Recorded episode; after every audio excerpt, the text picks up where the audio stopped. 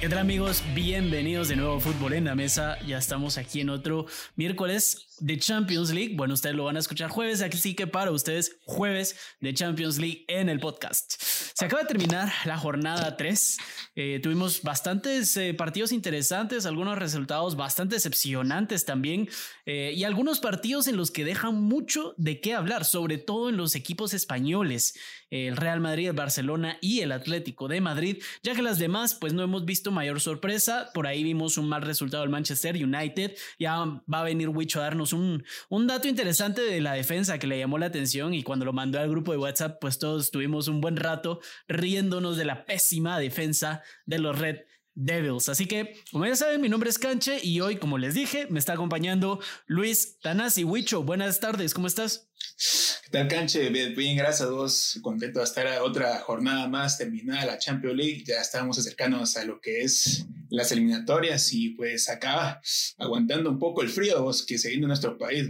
horrible. Uh, sí, sí, hay un frío horrible. Eh, como algunos de ustedes sabrán, pues eh, dependiendo de dónde nos estén escuchando, hay un huracán en Centroamérica, una tormenta, no sé en qué nivel o en qué grado está, pero ya se está sintiendo bastante en, en, en Guatemala y hay bastante aire, hay bastante viento y consigo bien el frío, que se le suma el frío de noviembre, así que nos estamos muriendo del frío aquí, pero, pero bueno, yo tengo mi cafecito, así que ya estoy agarrando energías para, para darle duro a estos partidos. Eh, ¿Por cuál? Decime un grupo. ¿Por qué grupo querés empezar? Decime uno, del A al, al H. Eh, yo creo que el grupo donde está el Real Madrid, vos. Eh, grupo del Madrid, empezamos de una vez con lo bueno. Creo que fue un grupo bastante impresionante por donde juega el Mönchengladbach 6-0 contra Shakhtar en la casa de Shakhtar. Creo que fue un resultado muy favorable para el Mönchengladbach. ¿Te, lo imaginabas? ¿Te lo imaginabas? un resultado la verdad, creo que nadie se imaginaba una goleada así. Yo creo que el Mönchengladbach superó muy, muy fuerte al Shakhtar. Creo que fue muy dominante. Eh, golazos hemos visto ahí, pero creo que también Shakhtar no planteó muy en su juego. Creo que fue muy jugando, jugando en Ucrania. Jugando en Ucrania. O sea, eh, yo sé que ahorita no hay público y podrán decir que ese factor no importa ahorita, pero, pero quiera que no estás en tu casa. Quiera que no estás en tu casa. Y por el otro lado, que es de Real Madrid, pues bueno, eh, creo que fue un partido muy parejo. Me eh, ver un poquito del partido, me gustó mucho, la verdad. vimos también golazos, aunque unas polémicas como el gol de Benzema, que dicen que hubo una falta de Mendy a, a Hakimi. Pero en sí creo que fue un partido muy eh, apretado, muy bonito y la verdad muy, muy agradable que el Madrid haya ganado el partido porque ya era tiempo, porque si no se venía una época de Europa League que no queremos que nadie llegue a Europa League, es Real Madrid. Ojalá, ojalá, pero bueno, ese es el grupo B. Entonces, el Mönchengladbach 6-0 le ganó al Shakhtar en la casa del Shakhtar y el Madrid que ganó 3-2. Entonces, entremos un poco con la polémica. Eh, ¿Te esperabas un resultado positivo para el Real Madrid o esperabas de que fuera a parar para Europa League, viendo lo que ya vimos de en sus dos partidos anteriores? Mira, de lo que hemos, mira, yo sí me esperaba que ganara por el hecho de que el Inter eh, empató sus dos partidos contra Shakhtar Mönchengladbach y yo te diría que, eh, bueno, el Madrid ahorita ya con la llegada de Hazard podemos ver un Madrid muy diferente, ya que Benzema ya juega en su posición y juega, ya no es tanto irse a como ser un, un MCO un extremo. Yo creo que ese factor de Hazard que llega le ayuda mucho a Benzema a que aporte muchos goles. Pero volviendo al partido, eh, yo creo que fue, como te dije, fue un partido muy bonito, pero en sí yo creo que todavía, en, más que todo en el Real Madrid, tiene que ver mucho en el factor de defensa, porque muchos de esos goles que reciben es más que todo eh, de pera de balones, pera de balones donde ya los jugadores hacen una transición de defensa a ataque y, ahí donde, y están mal parados los defensas del Madrid y ahí es donde se vienen los goles y así es como no alcanzamos los resultados. Claro, mencionaste algo importante y es el regreso de Eden Hazard a la titularidad con el Madrid en Champions League. Eh, analicemos un poco el 11 que tuvo, que tuvo el equipo que puso Zinedine Zidane en, para este partido. En la portería Courtois, que también volvió a salvarle los muebles al Real Madrid en más de alguna ocasión, que esto ya nos sorprende. Courtois se está convirtiendo y se está afianzando, porque ya lo era, en uno de los top 3 mejores porteros del mundo, personalmente. En la izquierda con Mendy, al centro con Ramos Barán y a la derecha con Lucas Vázquez. ¿Qué pensamos de este Lucas Vázquez que se está volviendo también recurrente en la alineación, dadas las lesiones que tiene y la falta de jugadores que tiene ahí el Real Madrid? Eh, ¿Para vos ha dado la talla Lucas Vázquez en esta posición? Pues para mí sí, para mí sí, la verdad. Yo no esperaba a Lucas Vázquez que pudiera suplir muy bien la baja de Carvajal. No es que esté al nivel de Carvajal, pero para que se note mucho que, que, no, que digamos que falta la ausencia de Carvajal, lo está haciendo muy bien Lucas Vázquez, está dando, eh, está dando esa como profundidad que le gusta a, jugar en Real Madrid, dando centros a, dando centros como, con nos costó más ser Carvajal y bueno Marcelo en, ese, en, esa, en esas épocas. Sí, Marcelo, que ya Marcelo ya no, ya no debería estar jugando en ninguna posición. Pero como yo te digo, o sea, para mí Lucas Vázquez bien hecho, la verdad bien hecho, le está dando esa, esa garra que, que siente por la camiseta, le defiende muy bien. Y para ¿Qué piensas de su visión? Está entrando bastante al área, hace bastantes pases, eh, bases claves en el área.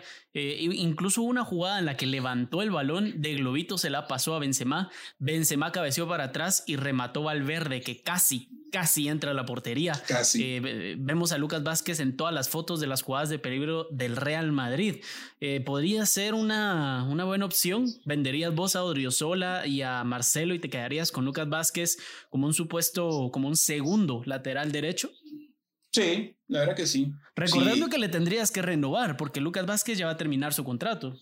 No, la, verdad que sí, porque si es un jugador que su posición no es lateral, pero que te está rindiendo como esa posición, como lo es Juan Cuadrado en la Juventus, para mí estaría muy bien, porque recordemos que una de las cosas que nos, nos acostumbra a ver el Real Madrid es que siempre hayan lesiones a cada rato y jugadores fundamentales, y tener a, por ejemplo, Nacho, Lucas Vázquez, que te pueden reemplazar jugadores grandes y que no se, y que se, no, no se note tanto su ausencia, para mí estaría muy bien que lo renovaran.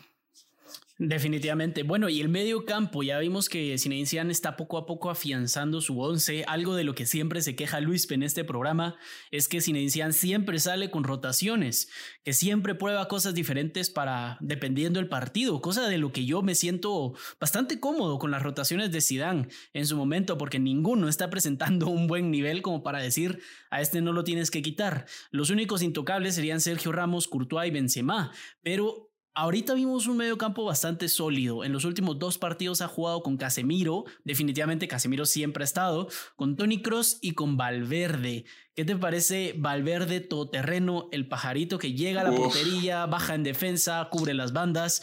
¿Qué nota le das a Valverde en este Real Madrid, en este partido contra el Inter?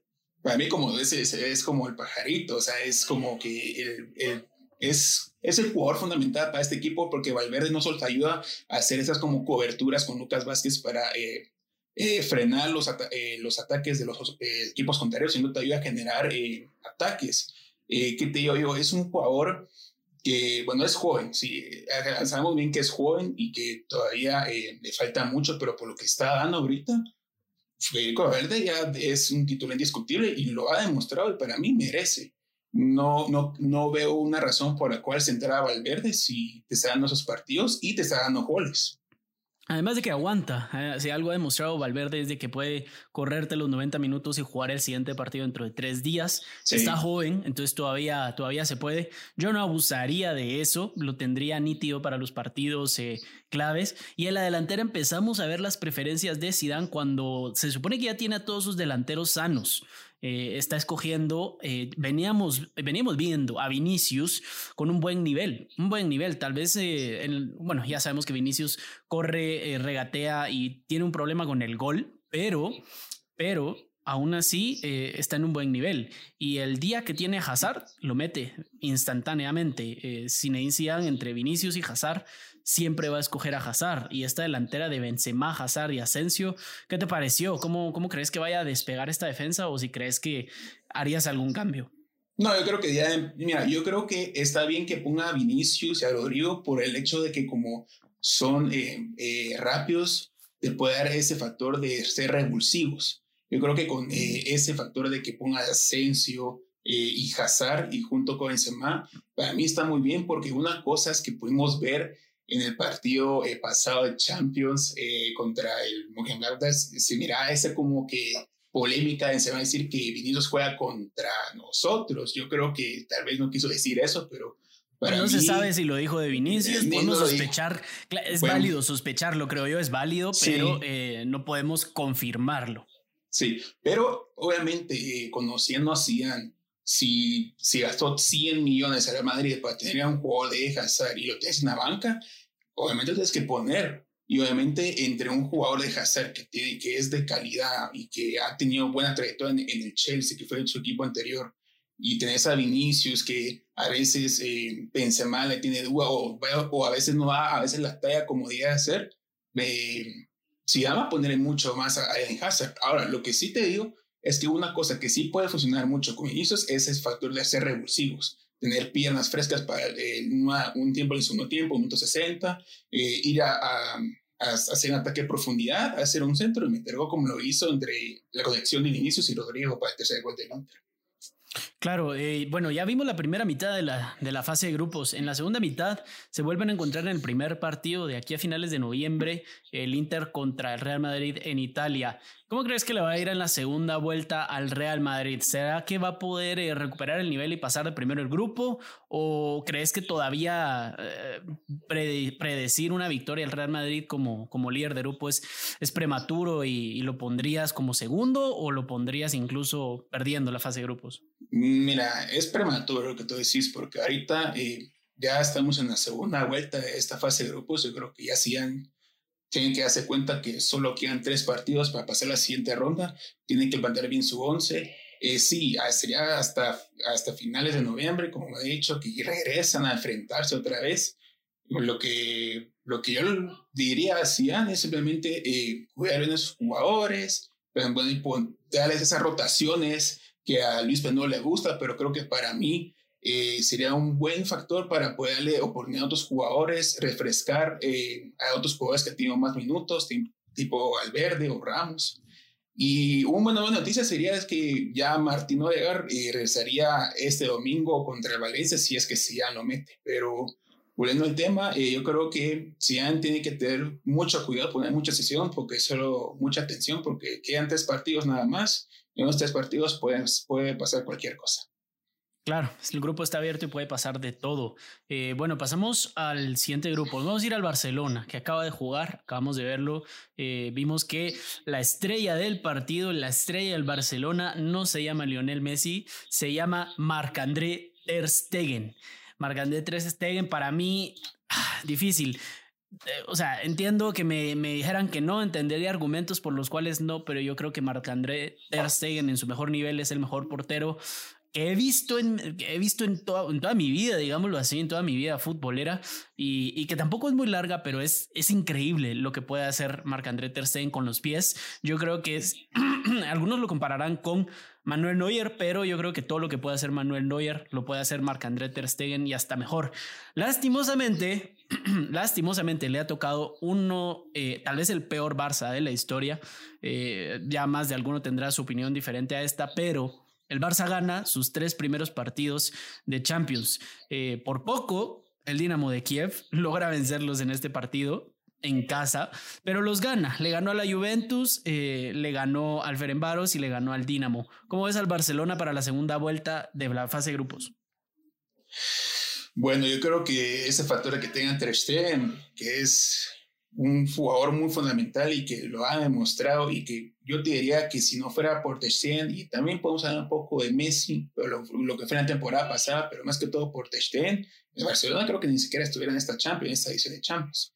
Eh, Ter Stegen le da una, eh, te diría, sería como un muro para el Barcelona. ¿Qué es más importante para vos? ¿Messi o Ter Stegen en el Barcelona de ahorita? Si lo quitas, ¿quién crees que tendría más impacto, eh, Messi o Ter Stegen? Mira, para mí, aunque la, la gente que esté no lo crean, para mí Ter Stegen, fijo. Si yo, si yo ponía, si yo tuviera que esperar un 11 y tengo a Messi y a Ter Stegen, yo preferiría tener a Ter Stegen, porque ahorita Messi no está dando el buen rendimiento que nos acostumbra a él en temporadas pasadas. Y si Ter Stegen hubiera estado en el clásico, ¿crees que hubiera sido diferente el resultado? Sí, la verdad que sí. ¿Hubiera ganado el Barça o de todos modos hubiera ganado el Madrid? No, yo creo que se va, eh, yo creo que para mí me va a quedar con un empate, la verdad. Un empate con Ter Stegen en la portería. Sí. Yo, yo creo que, mira, yo creo que sí, Ter Stegen tiene más impacto en el Barcelona. pero lo hemos visto de que no estuvo estos partidos el Barcelona aún así ganó, no los importantes, pero eh, ganó, ganó sus partidos. Creo que Messi, el impacto que tiene es más psicológico, pero, pero Ter Stegen es el impacto físico, lo que puedes tocar, lo que puedes ver, que al final es el resultado y, definitivamente clave, clave para la vuelta de, de, la fase de grupos de Champions. Yo creo que el Barcelona va a volver a ganar. Eh, el partido contra la Juventus lo dejo abierto. Lo dejo abierto porque vimos que el bicho regresó con todo y con muchas ganas de comerse al Barcelona. Así que vamos a ver. Yo apuntaría ahorita que faltan, que faltan como dos partidos antes de verlo un partido más. Eh, yo pongo ahorita un empate, pero eh, ya veremos. Ahora el Dinamo y el Ferenbaros, pues el Dinamo casi le gana, pero al final está el factor Messi en penales, porque no le puede, Messi no ha metido gol desde hace muchos partidos, Messi solo mete goles en penales, entonces veremos cómo le va al Barcelona. ¿Crees que, cómo miras a, a cómo se llama el entrenador? A Kuman. Lo miras ya desesperado con su plantilla, no despega. Eh, ¿Qué pensás de Grisman también, que tampoco ha marcado diferencia? ¿Será que se va a ir o lo echarías vos en el mercado de invierno? Yo, la verdad, en ese caso, eh, para mí sí ya, ya, es, ya es mucho. Eh, yo creo que, mira, Coleman en sí, yo creo que todavía está es un buen entrenador. Yo creo que todavía eh, hay que darle un momento para que conozca, para, no para que conozca, pero sí ya que empiece a darse cuenta de que qué cosas tiene que cambiar. Si Griezmann no te funciona, bueno, tengo que buscar, ¿qué tengo que hacer? Si Piqué no te funciona y Jordi habla que lo hemos visto, que todavía no estaba en la talla, tengo que buscar. Esas son las cosas que yo le daría como consejo a Coleman, pero ir más adelante, para mí, bien hecho. Bien hecho, volvió a ser titular, que para mí fue un fundamental en el partido contra la Juventus. Eh, Hemos visto a Pedri, a Pedri me gusta mucho cómo juega, la verdad, hace un buen trabajo. Y otra vez Serginho Test, mi jugador favorito que fue en el clásico, fue titular otra vez y fue un jugador que promete mucho. Claro, sí, mencionaste dos jugadores importantes que últimamente están siendo un desastre y las razones por las cuales el Barcelona recibe bastante gol. Jordi Alba y Gerard Piqué, dos jugadores que definitivamente ya no tienen nivel para estar en un club como el Barcelona, que el Barcelona merece una buena defensa y que sí, claro, gracias a la mala inversión que se hizo durante la presidencia de, de Bartomeu, pues es que no se pudo fichar una buena defensa. Se creía que entre Piqué, Lenglet y, y Busquets iban a aguantar todos los goles y pues pues, precisamente lo vimos en contra el Bayern de Múnich, que no es así. Y Jordi Alba que regresa una lesión y regresa como que si no hubiera regresado nunca. Es un hoyo Jordi Alba, es un hoyo ahí en, la, en el lateral izquierdo. Eh, pero bueno, ¿quién, ¿a quién más tenemos ahí? Yo solo está eh, Junior Firpo y confiarías en Junior, Junior, Junior Firpo ahorita. No, ahorita no. El que sí confiaría y le da minutos es a Araujo, porque para mí el partido que jugó contra la Juve, que suplió a Piqué, para mí lo jugó muy bien fue un jugador muy sólido en defensa, que dio mucho el inglés, a que Neto, en ese momento el portero, que no está Ter eh, no, recibía, no recibía tantos eh, tiros a gol. Sí, obviamente Morata tuvo tres tiros a gol, de los tres eh, fueron goles y anulados, pero en sí para mí Arajo fue un jugador muy fundamental. Y, esa, y yo siento que una cosa que tiene que hacer un cambio eh, Koeman es, hoy vimos a, otra vez a De Jong como central. Eh, eso te iba a decir, eso te iba a decir, a eso voy. Y, déjame planteártelo. Te voy a decir la alineación del Barcelona. Eh, tercera en la portería, Jordi Alba al lado en la banda izquierda, de centrales de Jong y Piqué, lateral derecho para Dest. En medio del campo jugó con un 2-3-1. Eh, con Pjanic y Busquets de pivotes, en, más adelantados a Ansu Fati, Pedri Messi y arriba Griezmann. Eh, me, lo que mencionabas vos de Young de defensa central, Busquets y Pjanic en la media cancha. Pero ahora te voy a decir la banca del Barcelona y vos me vas a decir cómo lo solucionarías, porque yo creo que este es el problema, el gran problema que tiene Kuman. Carles Aleña, Brightweight, Dembélé, Ricky Puch, Norberto Murara, Clement Lenglet, Francisco Trincao, Sergi Roberto, Junior Firpo, Iñaki Peña. ¿Cómo solucionaría los problemas defensivos con esos jugadores? Uf.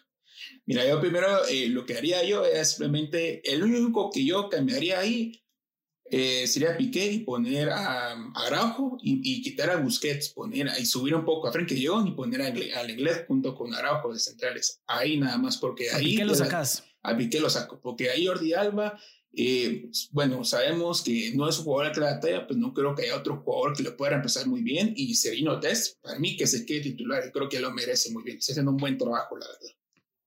Claro, es una defensa que no va a aguantar el resto de la temporada. Yo creo que en invierno deberían de conseguirse, aunque sea fichajes en España, fichajes de equipos que pudieran sacar eh, por lo menos por 5 o 10 millones, aunque ahorita no estoy seguro quién te vendería un buen defensa por eso. No estoy seguro si hay algún buen lateral izquierdo eh, por esa cantidad de dinero ahorita. Entonces están en un grave problema el Barcelona con la defensa.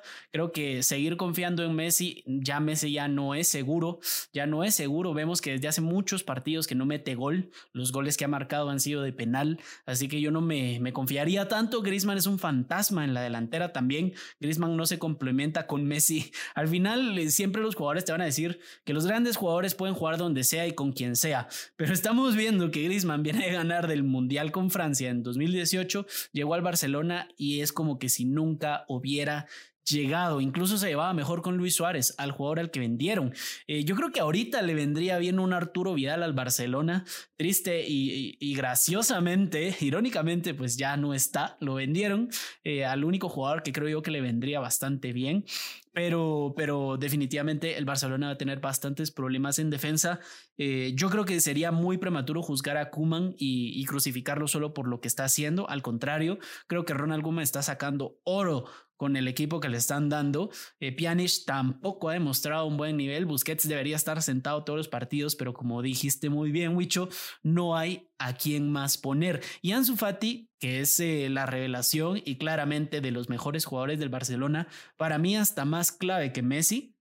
En el gol, por supuesto, por el gol, aún aún no te puedes salvar los partidos. Yo creo que los culés hacen mal si creen que teniendo a Ansu Fati en la, en la alineación siempre les va a ayudar a salvar un partido. Yo creo que tienen el... Eso es más del síndrome Messi por pensar que Messi siempre los iba a salvar. De hecho, hoy Estuvo Messi a punto de meter un golazo de tiro libre y el portero del, del Dinamo de Kiev, Nesheret, le hizo una gran parada. De hecho, estoy viendo aquí en las estadísticas de WhoScore que Nesheret fue el jugador del partido con una puntuación de 9.1 para tener un poco un margen de referencia. Ter Stegen, que salvó al Barcelona una goleada, tiene 7.9 y Messi tiene 8.5 para que vean la diferencia y la importancia de Nesheret, los goles que salvó. Y WhoScore es una página de estadísticas profesionales, eh, entonces no creo que, yo creo que es bastante confiable. Pero bueno, Barcelona, eh, ¿a quién sacarías, digamos?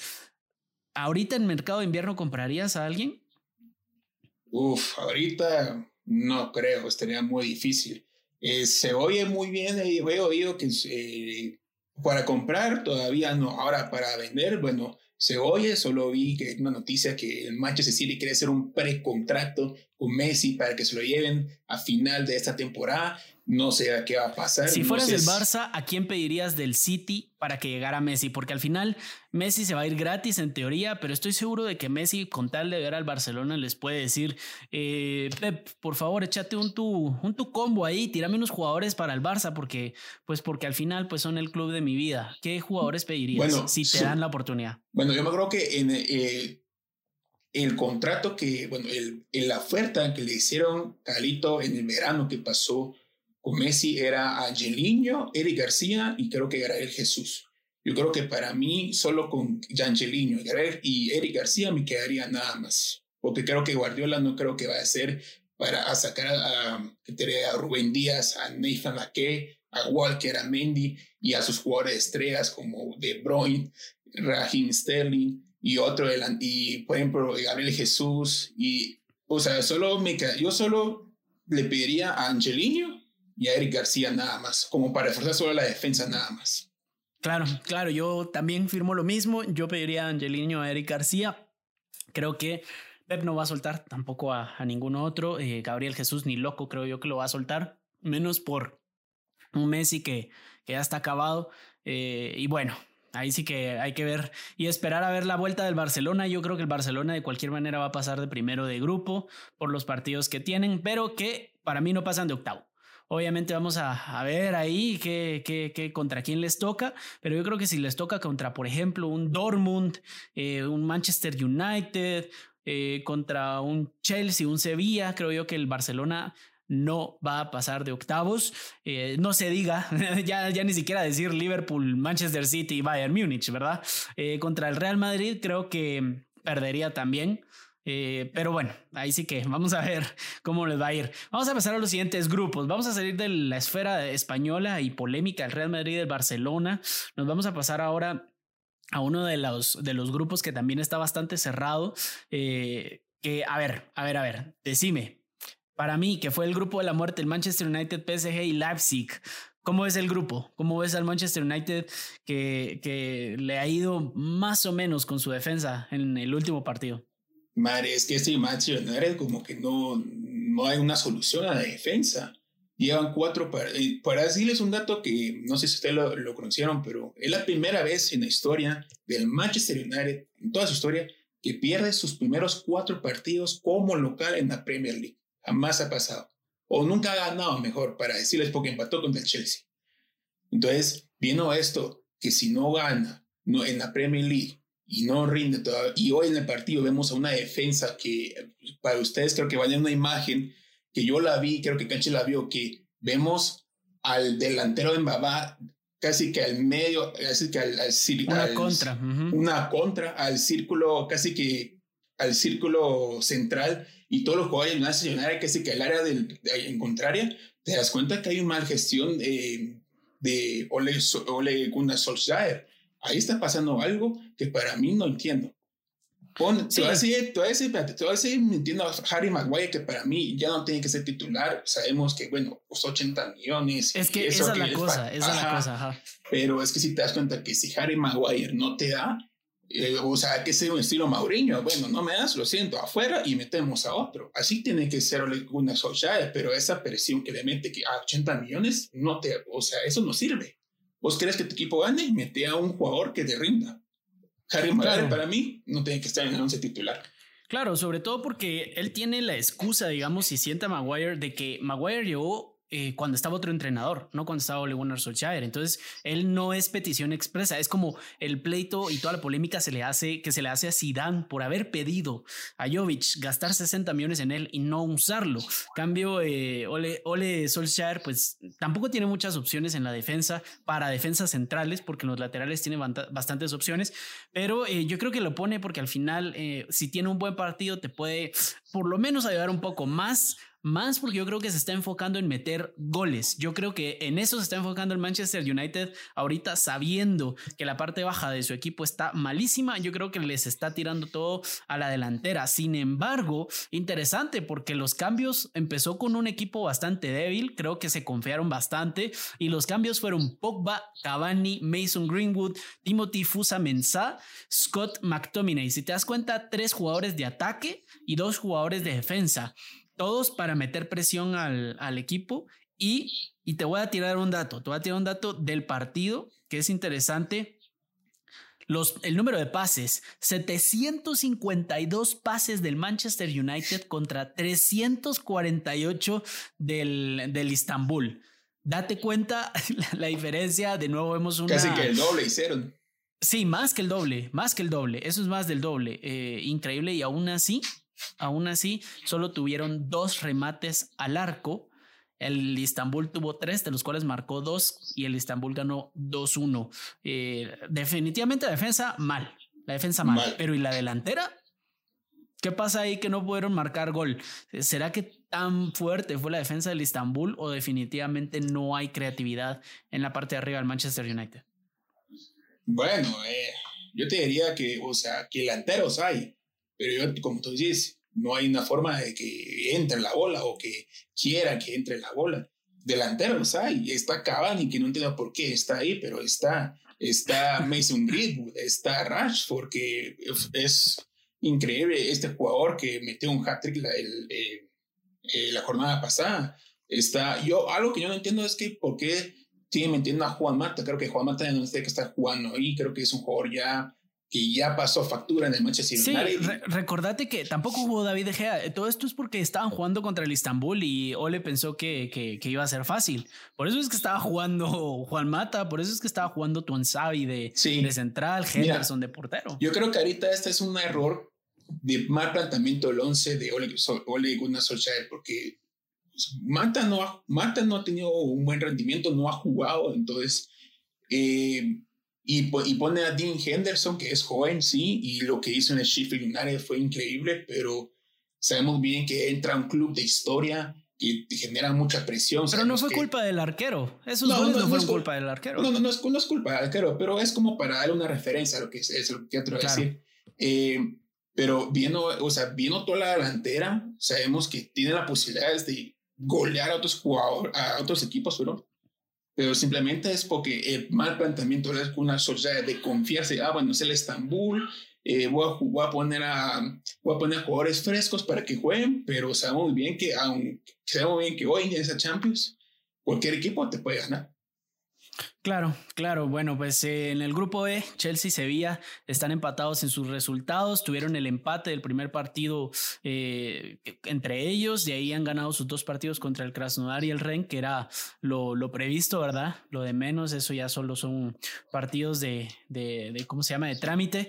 Eh, pero vamos a ver, porque al final, entonces, el primer lugar de este grupo se va a definir en el último partido de, en la jornada de grupos, que va a ser Chelsea se veía otra vez y ya no pueden quedar empatados, o si no, el Chelsea pasaría, creo yo, por diferencia de goles, ya que el Chelsea ahorita está en más 7 y el Sevilla en más 2. Sevilla que le está costando también meter gol y, vamos a ver cómo va a terminar. En el grupo de Liverpool de primer lugar, Ajax en segundo, Atalanta tercero y el otro equipo que nunca puedo pronunciar su nombre en cuarto, que ha perdido sus tres partidos, lo previsto, y el Liverpool ha ganado sus tres partidos, lo previsto. El Liverpool goleando. Vemos otra vez al Liverpool candidato para ganar esta Champions, porque la vez pasada se los, se los, los eliminó el Atlético Madrid, aunque muchos alegan que fue por el portero. ¿Cómo los ves vos para esta fase de grupos? Ah, re bien, la re bien. Y a mí me impresiona mucho, eh, mucho el jugador portugués Diego Jota. Ha, metido cinco goles en dos partidos, jugador joven, jugador que supuestamente es el suplente de Firmino, pero por lo que ha hecho este club, para mí es increíble lo que, lo que hace Klopp en poder traer a jugadores X X es así como así aleatorios, bueno, No tan X, pero potenciales. Pero potenciales, y crear los estrellas. Eso, eso es algo que a mí me gusta mucho. Siendo lateral, jugando de lateral en el Wolverhampton, Diego, Diego Jota. Eh, claro, lateral, atacante, eh, también banda, pero, pero toda la banda, toda la banda es de él. ¿Cómo un jugador de banda puede ser el reemplazo de Firmino? Explícame eso. Mira, es explica es el, el, efecto Klopp. Klopp le da, Klopp, yo creo que Klopp le da esa idea de que decir, bueno, yo, es que obviamente no podemos quitar a, a Mané o a Salah, esos son fundamentales, pero yo te digo, bueno, vos haces lo mejor que puedas ahí en, en el, en el once, en, en el centro delantero, pero, pero eh, eso, ese es el factor de Klopp. Hacemos lo mejor que puedas y ¿qué es lo que pasa? Lo hacen, porque Klopp hace que siempre, no importa qué jugador sea, le da la confianza total para decir, este jugador me va a rendir y lo hace. Claro, bueno, grupo C, Manchester City, primer lugar, lo previsto, gana sus tres partidos y rompe récord eh, de goles, si no estoy mal, o, no sé, recuerdo exactamente qué fue lo que rompió, están en más ocho en la diferencia de goles. Segundo lugar, Porto, también previsto este grupo, Olympiacos en tercero y Marsella en cuarto, perdiendo sus tres partidos. Y eso que era el equipo que venía más descansado porque la Ligue 1 se acabó mucho antes que las demás ligas. En el grupo B, Mönchengladbach en primer lugar, en segundo, Real Madrid en tercero, Inter en cuarto. Vamos a ver cómo termina este grupo, pero no me sorprendería si el Real Madrid no pasa octavos. Y en el grupo A, por fin, vamos a llegar al Bayern de Múnich, al actual campeón. Ha ganado sus tres partidos contra el Atlético de Madrid, que está en segundo, Lokomotiv de Moscú, que está en tercero, y el Red Bull Salzburg, que está en último lugar con dos partidos perdidos y uno empatado. El Atlético de Madrid, eh, vemos que Joao Félix es la ilusión de los Atléticos, pero como que se, se dice mucho, se critica bastante al Cholo diciendo de que el Cholo le está cortando las alas a Joao Félix. ¿Qué pensás de, del Atlético de Madrid para, para esta segunda parte de la jornada de grupos? Yo lo veo muy bien, la verdad. Muy bien. Eh, lo que digo es que sí te digo, falta mucho gol, no te digo, eso sí es cierto, falta mucho gol, falta que eh, esa, esa, eh, como que, es, esa como que, esa, eh, como que la forma que el Atlético pensaba de que vamos a tener más goles con Suárez, con Costa, yo creo que eso falta todavía. Pero para mí, la forma que juega el Atlético, la forma que hace Joe Félix en este equipo, la forma y tiene a Luis Suárez apoyándose con otros jugadores, para mí está muy bien el Atlético. Eso te digo, falta gol, sí, pero con la forma que juega para mí, a mí me convence la verdad. Claro, mencionaban en programas españoles y en periódicos españoles de que el Atlético está atacando hasta 500 veces en el equipo. ¿Cómo 500 veces? 500 jugadas durante los 90 minutos fueron de ataque, no de estar defendiendo, algo de lo que, que se le conoce como cliché al Atlético de Madrid ya es eh, que siempre va a jugar a la defensiva y a la contra pues precisamente se estaban haciendo la conversión y eran casi dos jugadas de ataque o una jugada de ataque cada minuto y medio en el partido. Eh, bastante interesante cómo está evolucionando este equipo gracias a Joao Félix. Me parece extraño que el Cholo lo siente, pero me parece bien también, porque creo que si le das rienda suelta a un jugador así, eh, más en un equipo como en el que está, que nadie se va a comparar a él, ningún otro delantero va a jugar igual de bien que Joao Félix eh, en, en, su forma de juego, porque Luis Suárez es mejor, por supuesto, pero en la forma de juego de Joao Félix, de correr, de regatear y esto, pues en el Atlético Madrid ahorita no hay otro jugador. Eh, yo creo que es bastante interesante ver cómo maneja el vestuario el Cholo. En el grupo H que mencionábamos, United está en primer lugar, Red Bull Leipzig en segundo, PSG en tercero. Se está quedando el PSG atrás, aunque lo previsible sería que logre ganar el resto de sus partidos. El Istanbul en cuarto lugar, Grupo G, Barcelona en primer lugar, Juventus en segundo, en tercer lugar el Dinamo y el cuarto Ferenbaros. Grupo F, Dortmund en primero, Lazio en segundo. Este también está cerrado. Vamos a ver cómo termina la Lazio. Está muy cerrado también. Eh, entre, entre los primeros dos lugares, porque el Club Brujas y el Zenit pues no están, no aparecen siquiera. Eh, el grupo E, Chelsea, Sevilla, Krasnodar y Ren y a los demás pues ya los habíamos mencionado. Pues esto fue la jornada 3 de la Champions, la primera mitad de la fase de grupos. Vamos a esperar a la segunda mitad. ¿Qué sorpresa nos va a traer? Y vamos a ver cómo vienen estos octavos. De cualquier manera, recordemos que, pues, como Wicho mencionó, el Manchester United, por ejemplo, primera vez en, en, su historia que había perdido cuatro partidos de inicio en casa en la Premier League.